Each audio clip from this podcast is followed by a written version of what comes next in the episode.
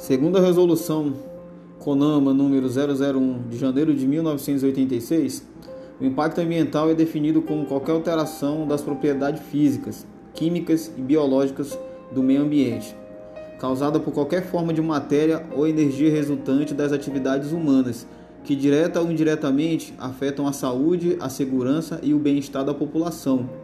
As atividades sociais e econômicas, a biota, as condições estéticas e sanitárias do meio ambiente e a qualidade dos recursos ambientais.